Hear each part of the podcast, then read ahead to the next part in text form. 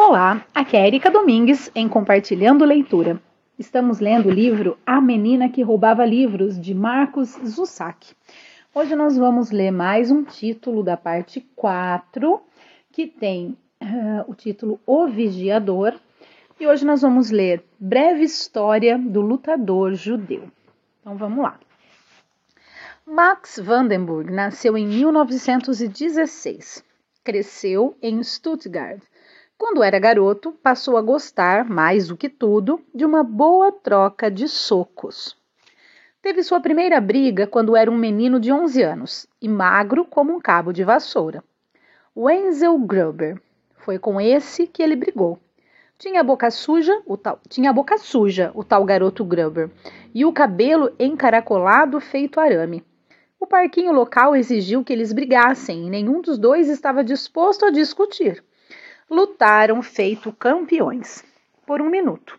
Justo quando ia ficando interessante, ambos foram afastados pelo colarinho, um pai vigilante. Um filete de sangue pingava da boca de Max. Ele o provou e o gosto era bom. Não muita gente vinda do seu bairro era de briga, e quando era, não o fazia com os punhos.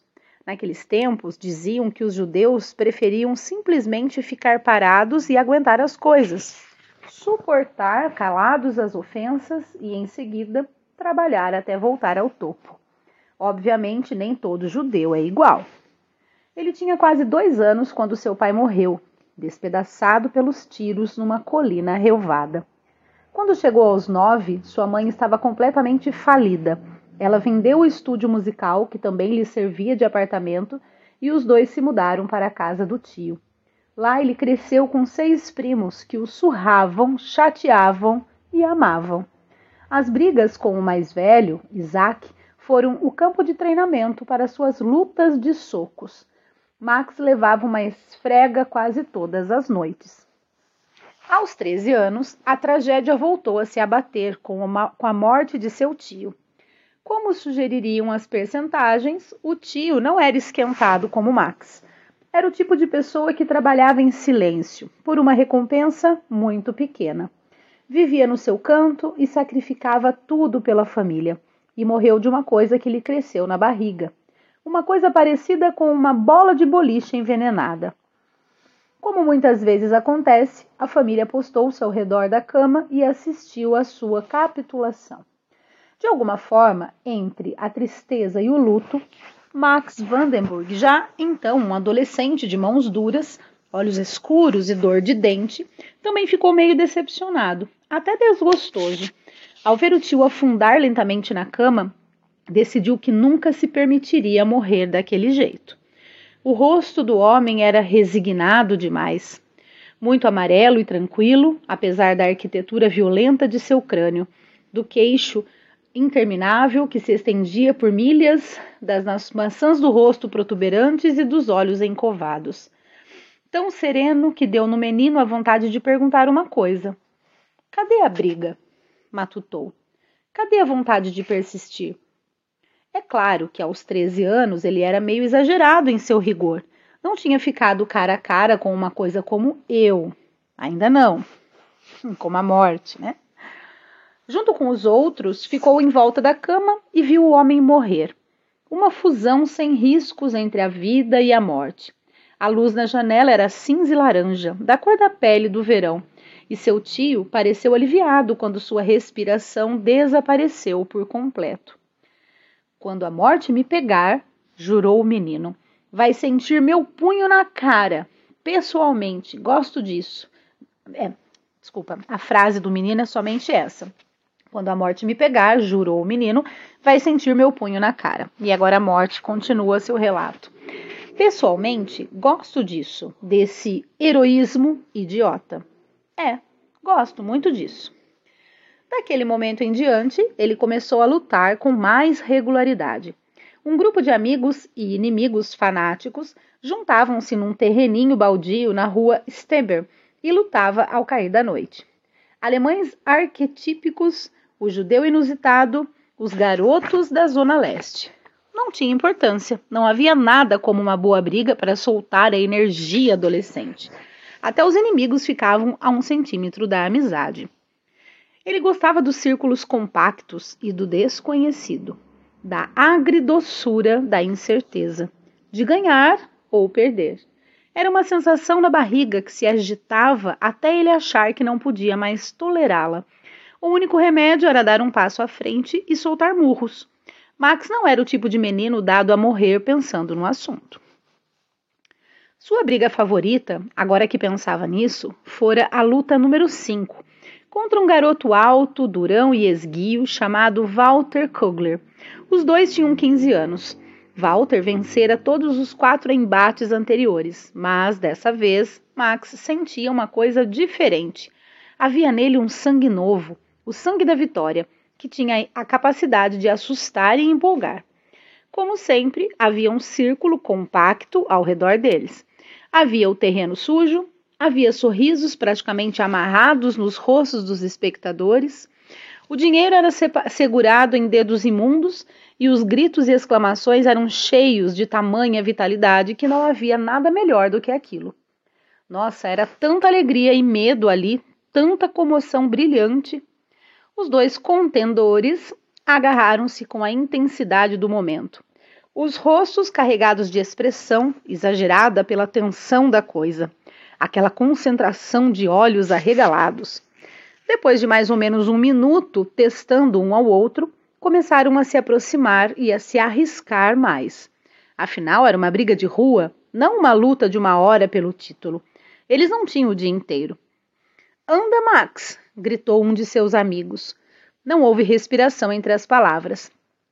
Anda, Maxi Táxi, agora! Você pegou ele, você pegou ele, judeuzinho, você pegou ele, pegou ele. Miúdo, com mechas macias de cabelo, nariz quebrado e olhos alagadiços, Max era uma boa cabeça menor do que o adversário. Seu estilo de combate era sumamente desgracioso, todo recurvado, avançando aos bocadinhos, desferindo socos rápidos no rosto de Kugler. O outro menino, claramente mais forte e mais habilidoso, mantinha-se ereto, lançando jabes que desciam constantemente sobre as faces e o queixo de Max. Max continuou a avançar. Mesmo com a absorção pesada dos murros e do castigo, continuou a avançar. O sangue descoloria seus lábios, não tardaria a secar em seus dentes. Houve um grande rugido quando ele foi derrubado. O dinheiro quase trocou de mãos. Max levantou-se. Foi derrubado mais uma vez antes de mudar de tática, atraindo Walter Kugler para um pouco mais perto do que ele queria chegar. Quando Walter ficou nessa posição, Max pôde desferir um jabe curto e contundente em seu rosto. Pegou, exatamente no nariz. Subitamente cego, Kugler recuou e Max aproveitou a chance. Seguiu pela direita, deu-lhe outro jabe e abriu sua guarda com um soco que o atingiu nas costelas. A direita que acabou com ele aterrissou em seu queixo. Walter Kugler ficou no chão com o cabelo louro salpicado de terra. As pernas afastaram-se num V. Lágrimas parecidas com cristal escorriam por sua pele, apesar de ele não estar chorando. As lágrimas tinham-lhe sido arrancadas a socos. O círculo fez a contagem. Sempre contava pelo sim, pelo não. Vozes e números. O costume, depois de uma luta, era o perdedor levantar a mão do vencedor. Quando Kugler finalmente se pôs de pé, dirigiu-se emburrado a Max Vandenburg e ergueu seu braço no ar. Obrigado, disse Max. Kugler deu um aviso. Da próxima vez eu mato você. Ao todo, nos anos seguintes, Max Vandenburg e Walter Kugler lutaram 13 vezes. Walter estava sempre procurando vingar-se daquela primeira vitória que Max lhe arrancara, e Max procurava reproduzir seu momento de glória. No fim, o score ficou em 10 a 3 para Walter. Os dois se enfrentaram até 1933, quando chegaram aos 17 anos. O respeito relutante transformou-se numa amizade sincera e a ânsia de lutar os abandonou. Os dois se empregaram na fábrica de máquinas Jedermann até Max ser despedido junto com o resto dos judeus em 1935.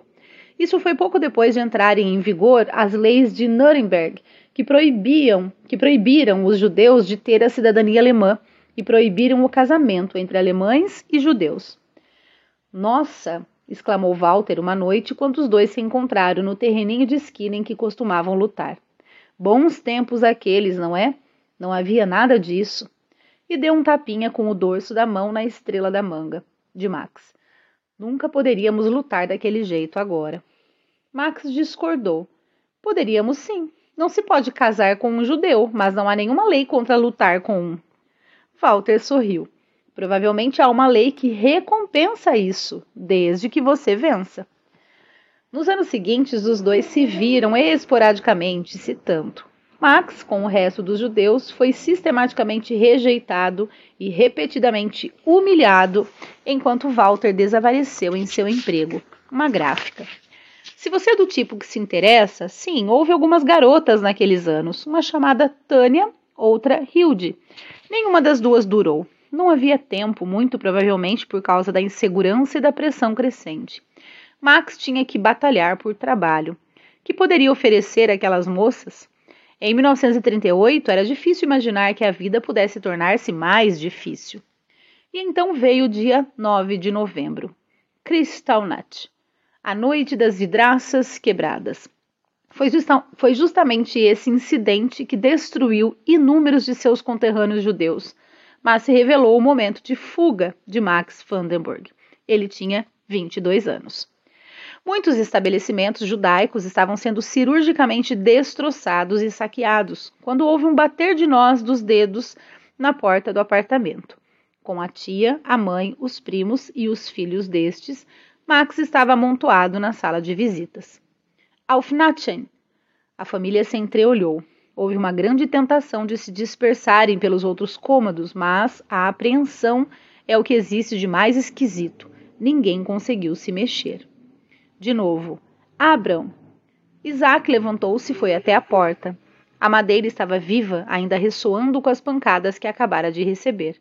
Ele se virou, olhou para os rostos carregados de medo, girou a chave e abriu a porta. Como se esperava, era um nazista, de uniforme.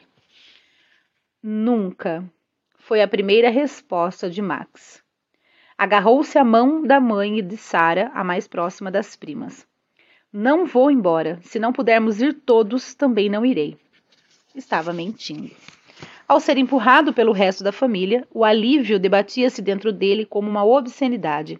Era algo que ele não queria sentir, mas ainda assim sentia-o com tanta intensidade que tinha vontade de vomitar.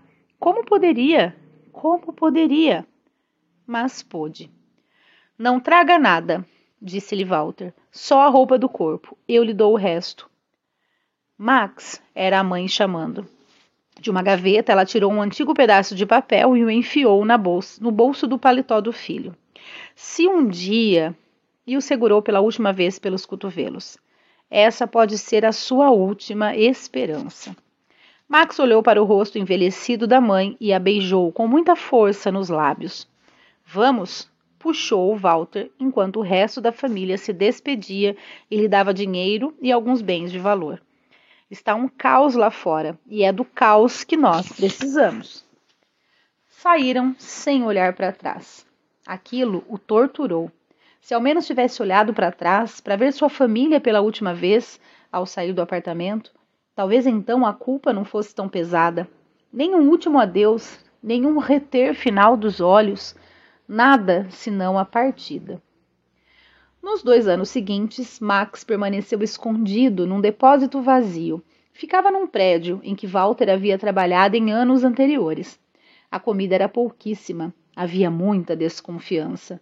Os judeus endinheirados que restavam no bairro estavam emigrando os judeus sem dinheiro também tentavam fazê-lo, mas sem grande sucesso. A família de Max incluía-se nesta última categoria. Walter ia vê-los ocasionalmente, da maneira mais incompínscua possível. Uma tarde, quando foi visitá-los, outra pessoa abriu a porta. Quando Max ouviu a notícia, foi como se seu corpo se enroscasse numa bola, feito uma página cheia de erros, feito lixo. No entanto, dia após dia, ele, se, ele conseguia se desamassar e se esticar, enojado e agradecido. Arrasado, mas de algum modo não desfeito em pedaços. Em meados de 1939, pouco mais de seis meses depois de iniciado seu período de escondimento, os dois resolveram que era preciso adotar outro curso de ação. Examinaram o papel de examinaram o pedaço de papel que Max havia recebido ao desertar. Isso mesmo, desertar, não apenas fugir. Era assim que ele via a coisa, em meio ao caráter grotesco de seu alívio. Já sabemos o que estava escrito no pedaço de papel. Um nome, um endereço. Hans Hubermann, Rua Himmel 33, Molken. A coisa está piorando, disse Walter a Max. Agora eles podem nos descobrir a qualquer momento, completou. Havia muitos gestos encurvados na escuridão. Não sabemos o que pode acontecer. Posso ser apanhado. Talvez você precise encontrar aquele lugar. Tenho medo demais para pedir ajuda a alguém daqui. Pode ser que me prendam, fez Walter. Só havia uma solução. Vou até lá procurar esse homem. Se ele tiver virado nazista, o que é muito provável, dou meia volta e pronto. Pelo menos ficaremos sabendo. Rich? Max deu-lhe até seu último fênix para a viagem, e dias depois, quando Walter regressou, os dois se abraçaram e ele prendeu o fôlego. E então? Walter fez um aceno de cabeça. O cara é bom. Ainda toca aquele acordeão de que a sua mãe lhe falou e do seu pai, o do seu pai. Não é filiado ao partido e ele me deu dinheiro. Nessa etapa, Hans Hubermann era apenas um registro. Ele é bem pobre, é casado e há uma criança. Isso despertou ainda mais a atenção de Max. De quantos anos? Dez. Não se pode ter tudo. Sim, as crianças são boquirrotas. Já temos sorte do jeito que está. Sentaram-se em silêncio por um tempo. Foi Max quem o quebrou. Ele já deve me odiar, hein? Acho que não. Ele me deu o dinheiro, não foi? Disse que promessa é dívida. Uma semana depois, chegou uma carta. Hans informou a Walter Kugler que tentaria mandar coisas para ajudar sempre que possível. Havia um mapa composto de uma página mostrando Molken e a Grande Munique, além de uma rota direta de passing é, além de uma rota direta de passing, a estação de trem mais confiável até sua porta. Na carta, suas últimas palavras foram óbvias: tome cuidado. Em meados de maio de 1940, chegou Mein Kampf, com uma chave presa com fita adesiva à parte interna da capa. O homem é um gênio, decidiu Max, mas ainda houve um calafrio quando pensou na viagem para Munique. Claramente, junto com as outras partes implicadas, desejava que ela não tivesse que ser feita. Nem sempre se consegue o que se deseja, especialmente na Alemanha nazista. De novo, o tempo passou. A guerra expandiu-se. Max continuou escondido do mundo em mais um cômodo vazio, até o inevitável.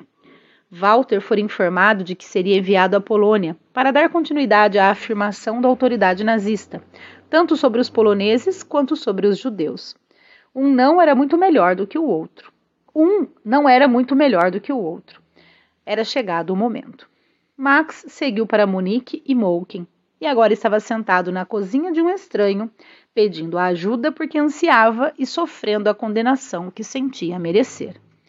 Hans Hubermann apertou-lhe a mão e se apresentou. Fez café para ele no escuro, Fazia algum tempo que a menina se fora, mas outros passos aproximaram-se da chegada. O Coringa. Na escuridão, os três estavam completamente isolados. Todos olhavam fixo. Só a mulher falou.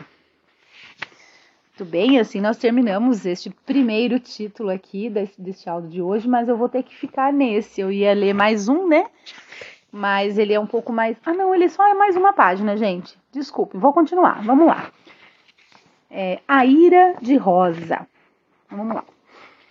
Liesel tornara mergulhar no sono quando a voz inconfundível de Rosa Huberman entrou na cozinha. Acordou-a num susto. What's loss? Nessa hora, ela foi vencida pela curiosidade ao imaginar uma descompostura proferida pela ira de Rosa. Houve um movimento claro e um arrastar de cadeiras. Após dez minutos de excruciante disciplina, Liesel esgueirou-se até o corredor e o que viu deixou-a francamente admirada, porque Rosa Huberman estava junto ao ombro de Max Vandenberg, vendo-o engolir sua famigerada sopa de ervilha. Mamãe tinha um ar grave. Seu corpo gorducho luzia de preocupação. Mas, de algum modo, havia também um ar de triunfo em seu rosto. E não era o triunfo por ter salvo outro ser humano da perseguição. Era algo mais nos moldes de: viu só? Pelo menos ele não está reclamando. Ela olhava da sopa para o judeu, para a sopa. Quando tornou a falar, perguntou apenas se ele queria mais. Max declinou, preferindo, em vez disso, correr para a pia e vomitar. Com as costas convulsas e os braços bem afastados, seus dedos agarravam o metal. Jesus Maria José, resmungou Rosa, mais um. Virando-se para ela, Max pediu desculpas. Suas palavras eram escorregadias e miúdas, subjugadas pela acidez. Sinto muito, acho que comi demais. Meu estômago, sabe, faz tanto tempo que acho que não consigo segurar tanta. Saia! Ordenou-lhe Rosa, e começou a limpar. Quando terminou, ela deparou com um rapaz à mesa da cozinha, profundamente taciturno. Hans sentava-se em frente a ele, com as mãos recurvadas sobre a lâmina de madeira. Do corredor, Liesel viu o rosto contraído do estranho e atrás dele a expressão inquieta que se rabiscava confusamente na mãe. Olhou para seus pais de criação. Quem era aquela gente? Agora sim, nós terminamos o áudio com a leitura desses dois títulos. Espero que vocês estejam gostando da leitura. Um grande abraço e até o próximo, o próximo áudio, se Deus quiser. Um beijão.